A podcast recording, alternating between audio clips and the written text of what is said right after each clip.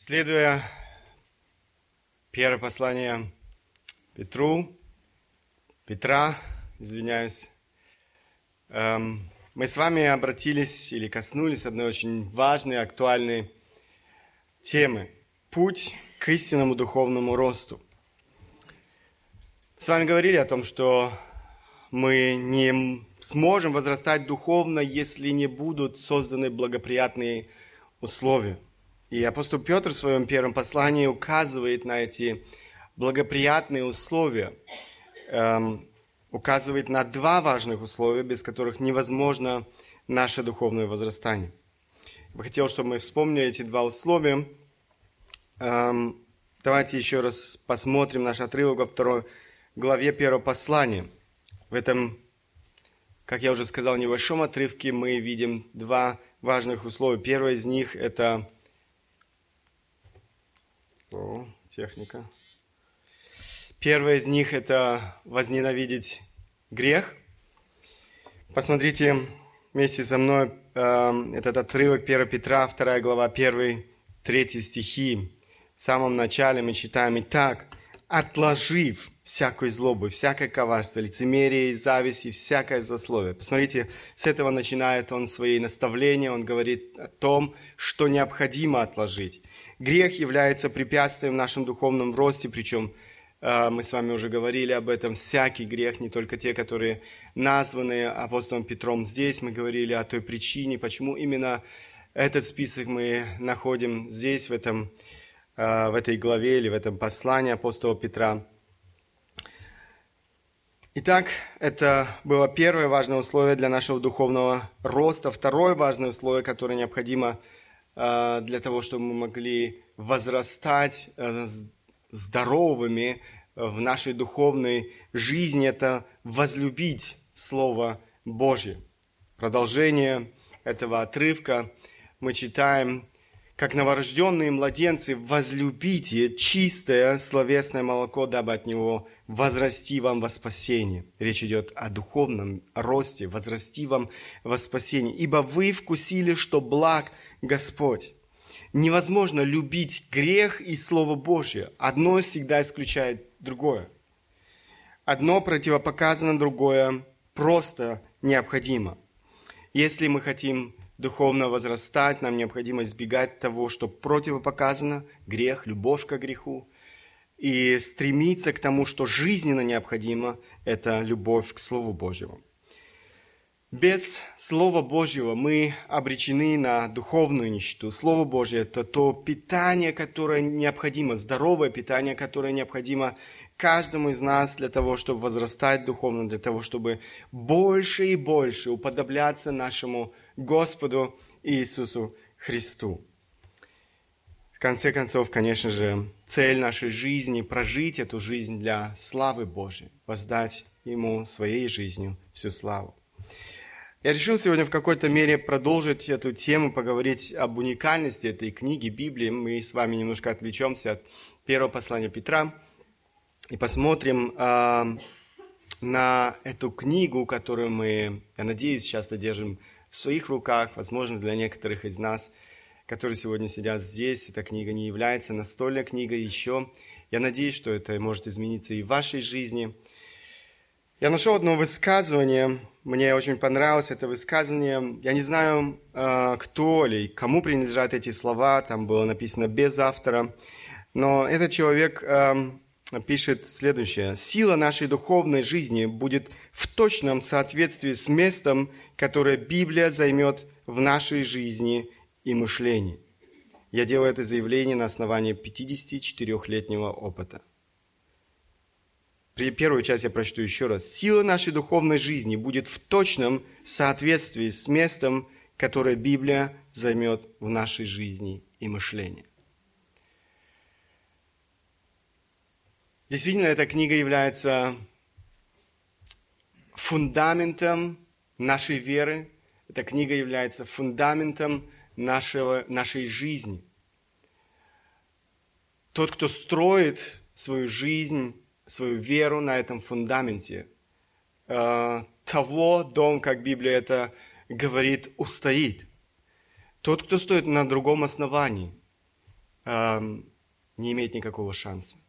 Рано или поздно вот этот, э, эта хижина, которую он пытается строить в своей жизни, рано или поздно она разрушится.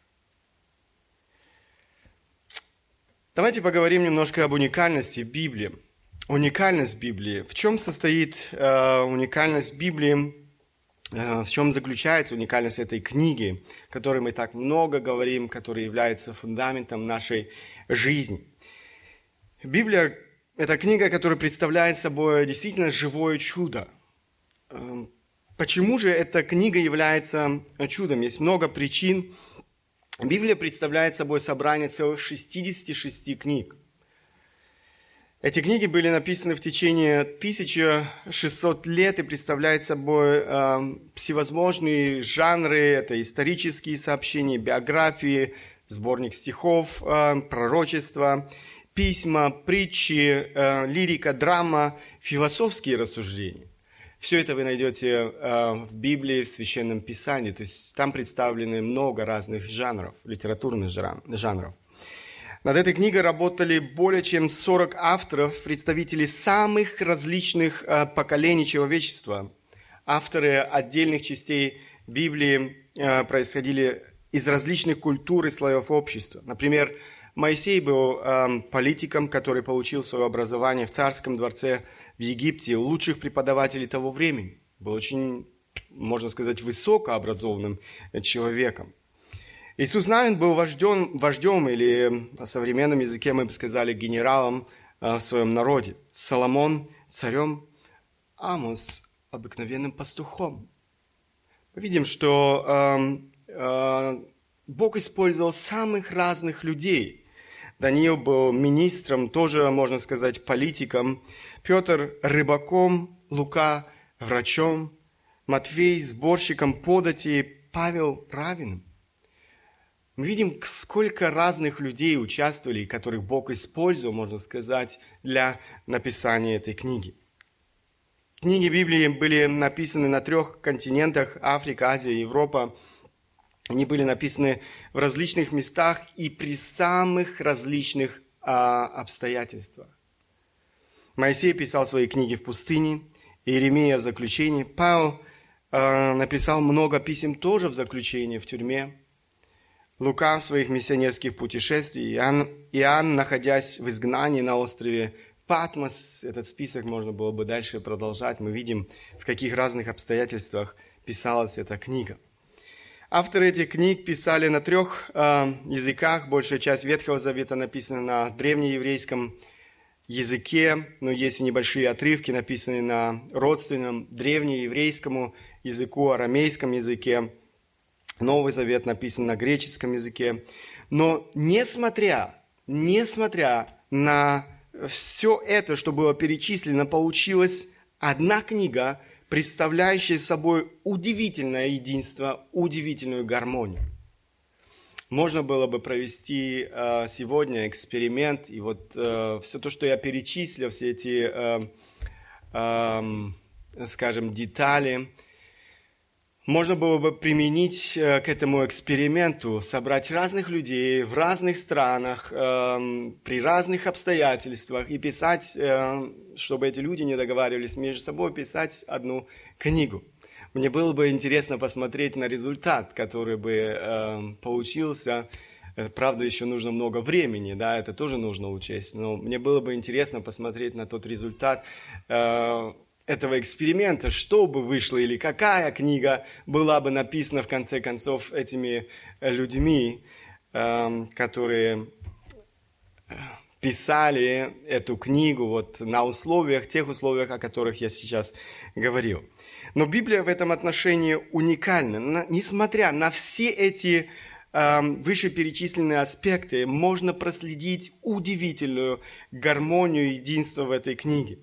Центральная тема этой книги Иисус Христос – один и единственный путь для спасения человека. Если Ветхий Завет указывает нам э, на всевоз...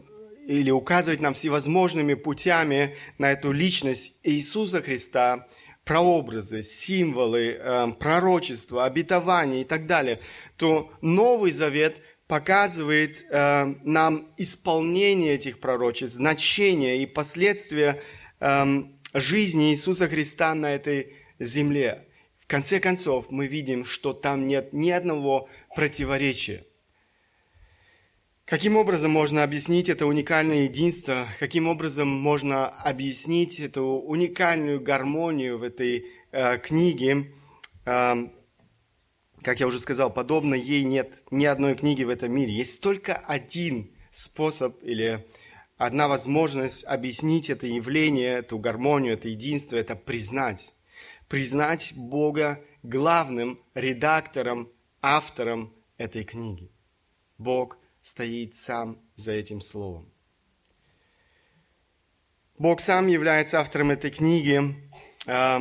Какая другая книга утверждает подобное о себе? Именно поэтому Библия единственная в своем роде книга. Другой подобной ей не было, нет и не будет. Посмотрите, Библия, с одной стороны, это то, о чем мы говорили, единственная в своем роде.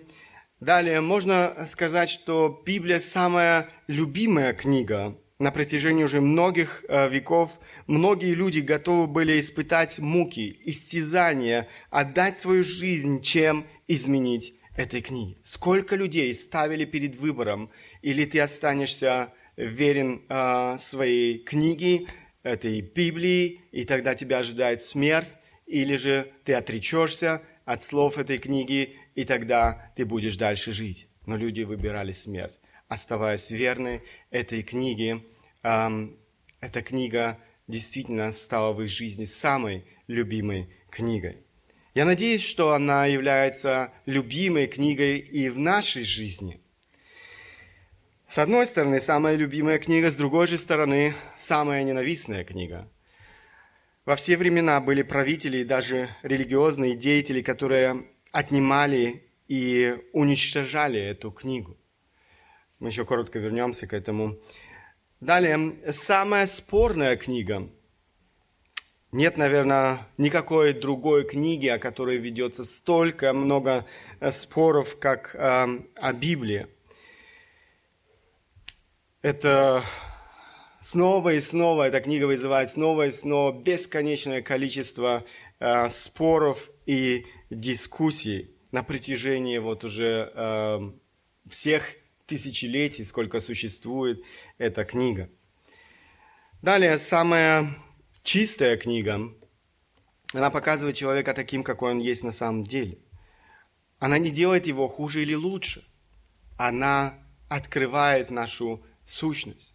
Я снова и снова э, беседую с разными людьми. На этой неделе я общался э, с человеком, э, и я снова и снова удивляюсь тому, какие, какие ложные представления люди имеют о себе. Почему? Потому что они не обращаются к этой книге. И снова и снова, э, беседуя с людьми, я вижу, что люди сами себе создают определенные убеждения, на которые они потом уповают, и таким образом, заблуждаясь, идут в вечную погибель, вместо того, чтобы обратиться э, к Слову Божьему, увидеть свое собственное состояние, увидеть э, Бога таким, какой Он есть, как, каким Он открывается нам э, в нашей жизни. Нам необходимо обращаться к этой книге. Без этой книги мы не сможем познать Бога таким, как Он есть, мы не сможем увидеть свое собственное состояние, кем мы являемся. Далее, самая действенная книга. Ни одна книга не изменила судьбы стольких людей, как Библия. Я бы сказал, ни одна книга не изменила жизнь человека так, как меняет ее Библия. Я радовался этим свидетельством сегодня. Мы слышали уже другие свидетельства эм, других богослужений, услышим следующие богослужения, еще некоторые свидетельства. И действительно, всякий раз, когда ты слышишь эти свидетельства, ты понимаешь, что действительно Бог и Его Слово – это то, что изменило жизнь этих людей. Это то, что меняет жизнь самых закоренелых преступников Нет другого пути. Сколько людей пытались, пытаются изменить свою жизнь, пробуют все возможное. Существуют определенные э, методы, которые используются для того, чтобы менять жизнь людей. Все бесполезно. Невозможно изменить жизнь человека. Но Библия, Бог, имеет эту власть изменять радикально жизнь человека. Я радуюсь, радуюсь тому, что могу слышать эти свидетельства, видеть, как Бог посредством своего слова, посредством своего духа меняет жизни людей э, действительно радикальным образом. Самая действенная книга. Нет другой книги на этой земле, которая бы могла изменить жизнь человека так, как ее изменяет Библия. Далее, самая важная книга. Можно отказаться от всех книг в этом мире и при этом не потерять э, много. Но без Библии человек лишается самого главного. Человек лишается э, жизни вечной можете отказаться от всей библиотеки, не прочитать ни одну книгу в своей жизни, но Библия необходима каждому из нас. Далее, самая универсальная книга. Интересно, что значит самая универсальная книга? Ее понимает всякий.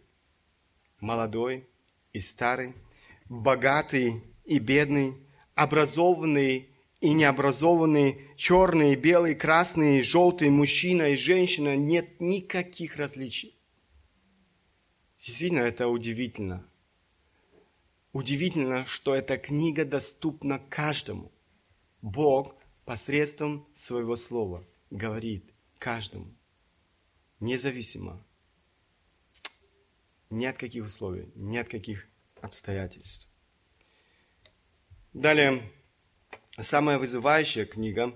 Каждый, кто соприкасается с этой книгой, хочет он этого или нет, должен занять позицию по отношению к этой книге, за или против. Невозможно остаться где-то в середине. Ты должен занять свою позицию по отношению к этой книге, конечно же, по отношению к Богу, который является автором этой книги. Никто не может остаться нейтральным. И еще одно, один аспект я бы хотел отметить. Самая несокрушимая книга, самая несокрушимая книга. Сам Бог заботится об этой книге, и все попытки уничтожить эту книгу терпели и будут терпеть поражение. Автор одной книги пишет, столетиями люди пытались уничтожить, сжечь Библию. Короли, императоры, даже сами религиозные вожди фанатично ополчались на нее. Римский император Диоклетиан издал в 303 году но нашей эры повеление уничтожить всех христиан вместе с их священной книгой. Это было самое крупное из известных историй преследования христиан. Сотни тысяч из них были казнены, почти все библейские рукописи уничтожены – но вскоре Библия снова широко распространилась в Римской империи. И по иронии судьбы, уже 22 года спустя император Константин провозгласил Библию непреложным авторитетом. Кроме того, император отдал повеление изготовить за счет правительственной казны 50 копий Библии. Для того времени это было действительно чудо.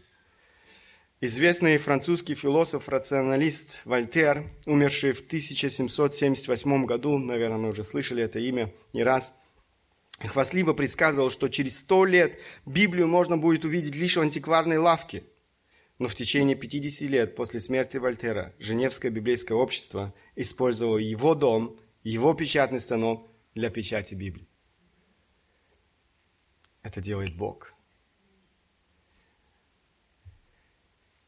Не нужно далеко ходить, стоит лишь вспомнить попытку э, коммунизма уничтожить э, христиан вместе с их книгой э, Библии. 11 марта 1931 года в бывшем Советском Союзе были запрещены продажи, продажи и ввоз Библии. Эта книга приравнивалась к антисоветской литературе, поскольку противоречила идее марксизма-ленинизма.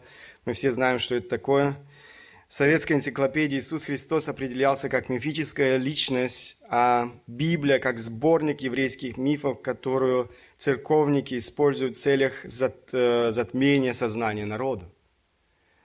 В то время иметь дома Библию, участвовать в христианских собраниях было опасным занятием. И многие действительно отдавали свою жизнь, страдали, провели э, много лет в заключении, потому что оставались верным этой книге. Но несмотря на все это, на все эти попытки уничтожить эту книгу, мы знаем, одна философия сменяет другую, одно мировоззрение сменяет другое мировоззрение. Коммунизм осталась небольшая кучка приверженцев, может быть, этого еще э, учения, или я не знаю, как его назвать, этой философии. Но Библия, она неизменна. И я радуюсь тому, что сегодня провозглашается Слово Божие. Сегодня люди во всем мире могут слышать Слово Божие. Сегодня эта книга производит свое действие в сердцах людей, изменяет их жизни. И сегодня люди обращаются к Богу посредством этой книги. Библия говорит сама за себя, Евангелие от Матфея, 24 глава, 34-35 стихи. «Истинно говорю, не пройдет род сей, как все сие будет. Небо и земля придут, но слова мои не придут». Слово Божие неизменно. Исайя, 40 эм, глава, 8 стих. «Трава засыхает, цвет увядает, а Слово Бога нашего прибудет вечно». И никто, ни один человек не сможет этого изменить потому что сам Бог стоит за этой книгой. Давайте еще раз немножко посмотрим на ценность этой книги. В какой-то мере все то, о чем мы говорим, или уникальность этой книги уже говорит о ее ценности. Но я бы хотел еще раз отметить а, несколько важных аспектов. А, что делает эту книгу а, таким ценным? Все в нашей жизни имеет свою ценность. Я бы сказал, эта книга не имеет цены. Она бесценна. Три важных аспекта я хотел бы отметить здесь. Библия, во-первых, Библия – это откровение Бог, Бога человеку. Второе, Библия – это вызов человеку. Третье, Библия – это фундамент христианской веры. Библия – это Божье откровение. Что мы понимаем под Божьим откровением? Это значит, Бог открывается нам. А, он приподнимает, можно сказать, занавес, и мы можем заглянуть и увидеть, узнать Бога таким, какой Он есть на самом деле. Каков Его характер. Он открывает нам людям свой план. Он открывает нам людям свою волю. Он открывает, кто есть человек и как этот человек может обращаться с Богом. После грехопадения человек потерял доступ к Богу. Бог должен был сам сделать э, этот первый шаг, чтобы разрушить эту стену. Э, Библия – это самое подробное откровение Бога людям. Знаете, почему у нас столько э, разных или всевозможных лжеучений, почему столько заблуждений существует, почему столько лже-религий сегодня существует? Потому что люди Э, игнорируют вот то откровение, которое мы с вами имеем в нашей жизни и пытаются своими собственными э, или своим собственным разумом создать себе свою собственную систему, представить себе Бога э, или же представить себе свой собственный путь э, познания Бога, представить себе свой собственный путь спасения человека и так далее и тому подобное. Но так как Библия говорит, наш разум, человек в целом поражен грехом, ни один человек без Божьего откровения не способен прийти к правильным выводам. И всякий раз, когда человек игнорирует Слово Божье и пытается своим собственным разумом представить себе, я не знаю, Бога, или представить себе вот спасение человека, он будет э, упираться в тупик, он будет приходить к заблуждению, он будет приходить к лжерелигии, он будет приходить э, к, самому, самому, к самым разным заблуждениям в своей жизни. И это то, что мы сегодня видим. В конце концов, в какой-то мере каждый человек живет своим собственным заблуждением. И каждый человек, если он не, не приверженец какой-то большой религии, которая существует сегодня на этой земле, то он сам себе создает свою собственную религию. Как часто я общаюсь с людьми, слышу, а я думаю, что это будет вот так. А я думаю, Бог вот такой. А я думаю, что человек спасается вот так. Но кто сказал, что то, что ты думаешь, является действительно правильным?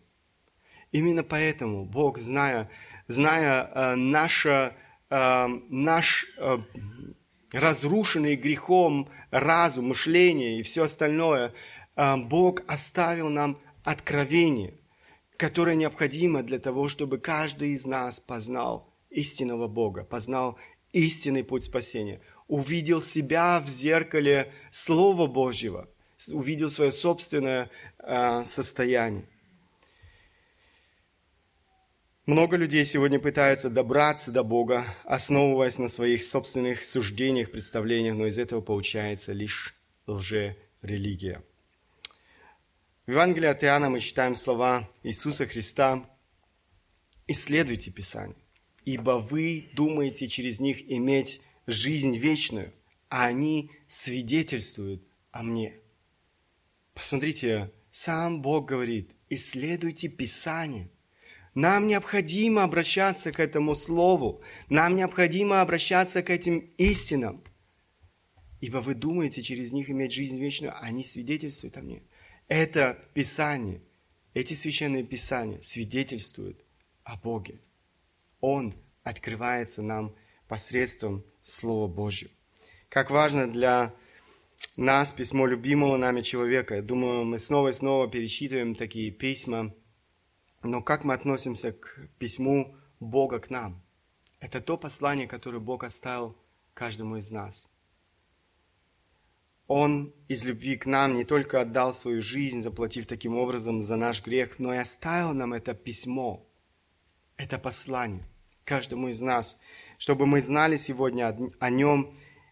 Если бы у нас не было бы сегодня этого письма, этого откровения от Бога, мы бы, мы бы не нашли путь к спасению. Мы бы блуждали, каждый блуждал бы на своих путях. Далее, Библия – это вызов человеку. Много людей сегодня отвергает Библию, но на самом деле они отвергают не Библию, они отвергают самого Бога, отвергая Библию. Каждый человек, который сталкивается с Библией, вынужден дать э, свой ответ. Этот человек э, имеет свободу отвергнуть Слово Бога или же принять Слово Бога. Те, которые отвергают Слово Бога, часто даже не догадываются о последствиях такого решения.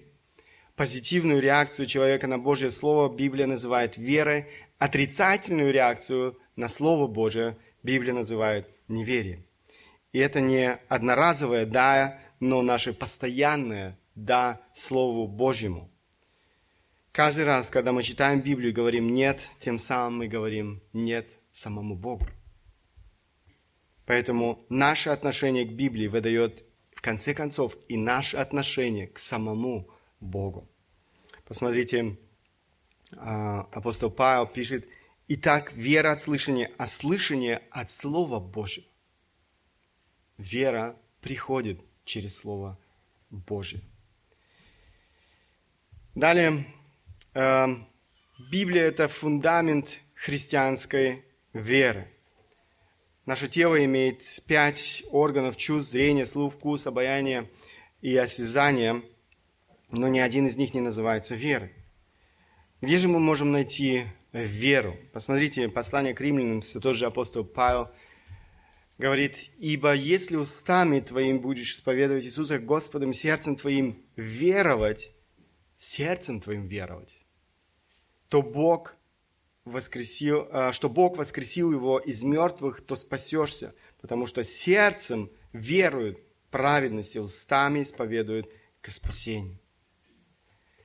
Часто, когда Библия говорит о сердце, мы видим здесь Библия э, сказано сердцем верует. Эм, часто, когда Библия говорит о сердце, то речь идет о центре человека или э, другим э, словом его духе. Речь идет о внутренней жизни человека, внутреннем человеке, можно сказать. Вера таким образом функция сердца, функция внутреннего человека – Возникновение веры происходит в результате воздействия, с одной стороны, Бога через Слово, с другой стороны, позитивной реакции человека на Слово Бога. Вера опирается всегда на Слово Божие. Не существует э, веры без Слова Божьего. Именно поэтому нам так важно проповедовать людям Слово Божье.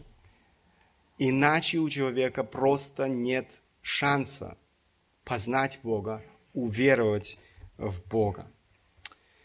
Некоторые общие факты о Библии, эм, некоторые названия, которые сегодня существуют или которые мы, эм, которые мы используем, называя эту книгу э, Библией или Священным Писанием. Посмотрите, Библия, э, никто, может быть, некоторые из нас и не знают, почему эта книга получила такое название – Большие склады папируса были найдены в древней, э, в древней сирийской гавани Библос, и предполагается, что от этого названия произошло греческое слово «библос», означающее как э, папирос, э, папирос растение, так и бумага, рукопись, книга, письмо.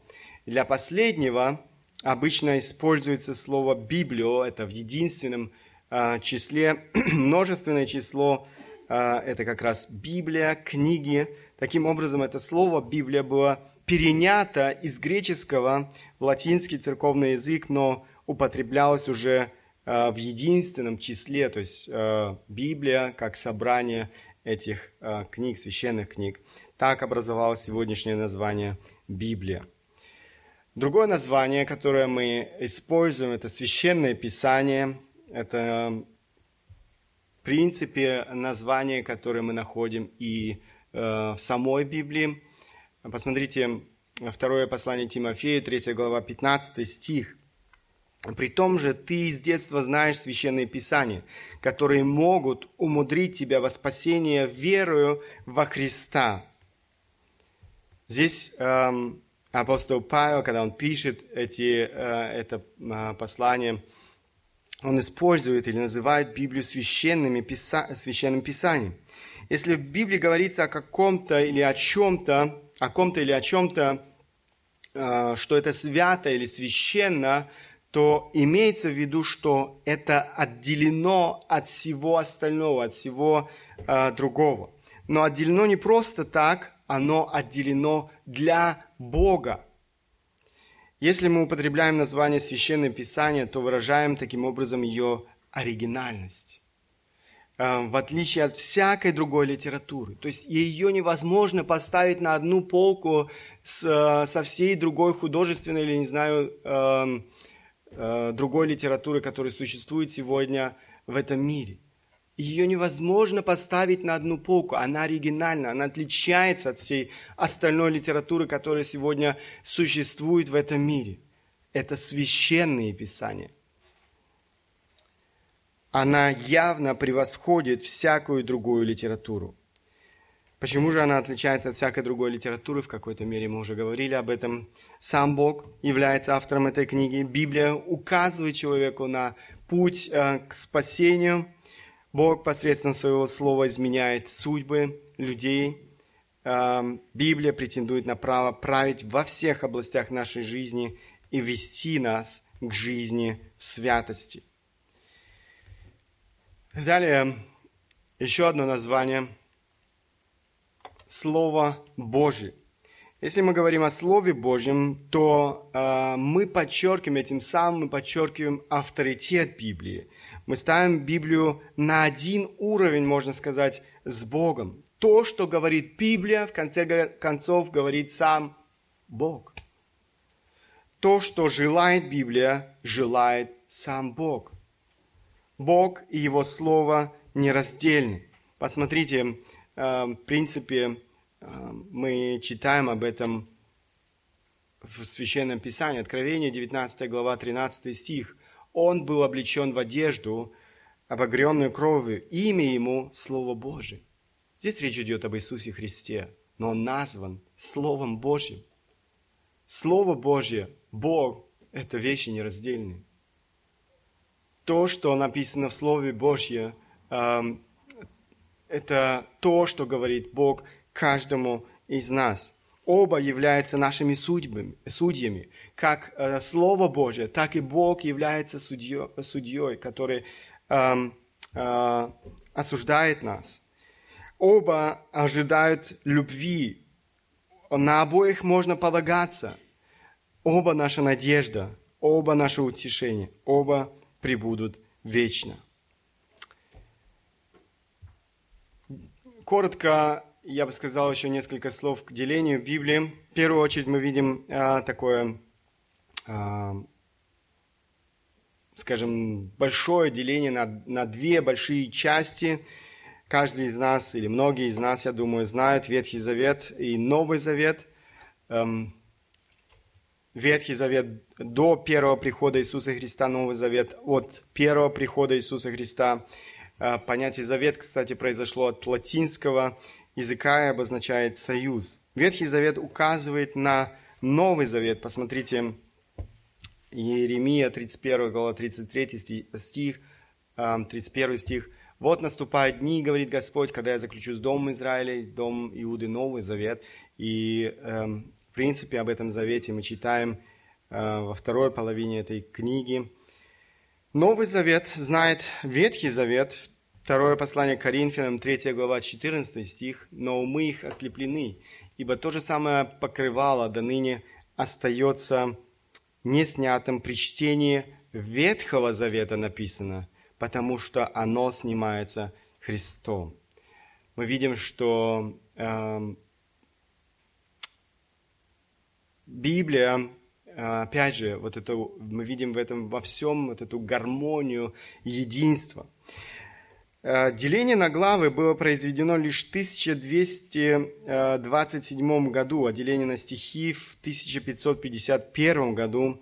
Это нужно учесть, это сделано было, опять же, это не то, это не то что это не то, что мы находим в оригинале, это то, что было сделано позже людьми для того, чтобы облегчить немножко чтение этой книги. Мы все знаем, как это удобно, это важно учитывать, когда мы глубоко изучаем Священное Писание, потому что э, вот это разделение на главы и стихи было сделано уже людьми.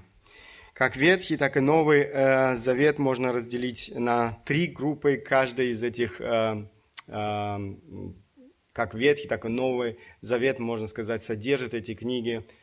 Мы находим там исторические книги, мы находим учебные книги, мы находим пророческие книги. В Новом Завете лишь одна пророческая книга – это книга Откровения. О языках э, Библии я уже коротко сказал. Наибольшая часть Ветхого Завета была написана на еврейском языке. До разрушения Иерусалимского храма царем Навуходоносором, это был 587 год, до рождения Иисуса Христа, говорили евреи на своем еврейском языке, его еще называли языком Ханаана. Во время вавилонского а, плена арамейский язык все больше вытесняет еврейский язык. Таким образом, мы находим небольшие отрывки в Ветхом Завете и на арамейском языке. После возвращения из плена арамейский язык стал народным, можно сказать, языком в Палестине. Его можно, наверное, сравнить э, э, с, с английским языком, как сегодня. Иисус Христос сам говорил на арамейском языке. Новый Завет был написан на греческом языке, но это был не классический язык греческих философов, э, но поздний диалект, так называемый койне – этот диалект был разговорным языком того времени среди многих народностей. Язык, который был распространен в те дни на всем, можно сказать, среднеземноморском эм, побережье. Язык торговцев, рыбаков, простого народа И за этим, опять же, кроется Божья мудрость. А Бог э, устроил обстоятельства таким образом, что Слово Божье могло беспрепятственно распространяться по всему миру, потому что благодаря, э, благодаря тому, что этот язык знали многие, оно беспрепятственно распространялось э, дальше и быстро. Я смотрю на время и думаю, э, что мы в следующий раз продолжим нашу, эм, нашу тему, потому что если я начну следующий говорить о следующих аспектах, это займет э, еще больше времени, и мы не успеем с вами вовремя закончить. Я бы хотел в какой-то мере подвести итог. Мы с вами говорили о уникальности этой книги, о ценности этой книги для жизни каждого из нас – к сожалению, немногие сегодня или э, все меньше и меньше людей на этой земле видят э, уникальность этой книги, ценят эту книгу. Я радуюсь за каждого из тех, кто сегодня сидит здесь, э, потому что он хочет слышать Слово Божье, потому что он хочет понимать то, что Бог передает через эту книгу. Это говорит о том, что вы цените эту книгу, это говорит о том, что вы видите уникальность этой книги. Я очень хотел бы, чтобы каждый из нас и дальше возрастал эм, в познании этой книги эм, и через познание этой книги в познании самого Бога. Мы видели, говорили с вами о том, что их невозможно разделить, эту книгу и Бога, эм, потому что эта книга является откровением Бога каждому из нас – и Бог хочет, чтобы, читая эту книгу, обращаясь к этой книге, мы в первую очередь задавались вопросом, эм, каким Бог открывается нам, читая ту или иную историю, читая те или иные стихи, что Бог хочет сказать нам через, это, э, через эти истины, через эту историю. Это Божье откровение нам, людям. Мы нуждаемся в нем. Мы нуждаемся в нем каждый новый день. Эта книга уникальна тем, что, несмотря на то, что мы прочитали, возможно, ее уже десятки раз, но всякий раз, когда мы обращаемся к этой книге, Бог говорит через нее к нам. Вот в тех обстоятельствах, в которых я сегодня нахожусь. Я снова и снова разговариваю с разными людьми. А несмотря на то, что люди находятся в разных обстоятельствах, имеют разные переживания в своей жизни, они говорят, да, действительно сегодня проповедь э, касалась моего сердца. Это делает Бог. Несмотря на то, что мы такие разные, несмотря на то, что мы находимся в разных обстоятельствах, и у нас разные переживания, Бог посредством этого слова обращается к нашим сердцам, учит, наставляет нас. Я хотел бы спросить тебя, является ли эта книга э, ценностью в твоей жизни – Осознаешь ли ты ценность этой книги? Является ли эта книга действительно фундаментом твоей жизни, на котором ты строишь свой дом, который не развалится, когда налетят, э, когда налетит эта буря, эти ветры? Ценишь ли ты эту книгу в своей жизни?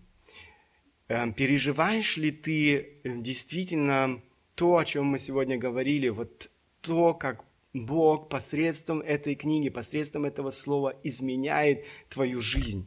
Как часто ты действительно э, можешь сказать, э, да, Бог говорил ко мне, когда ты сидишь дома и читаешь, обращаешься к этой книге, э, читаешь, возможно, сам. Когда ты приходишь сюда, в это воскресное собрание, слышишь Слово Божье, переживаешь ли ты это в своей жизни? Бог говорил ко мне. Бог говорил к моему сердцу.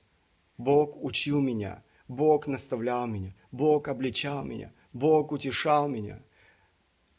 Это все Бог производит посредством своего слова. Я желаю, чтобы каждый из нас переживал это в своей жизни.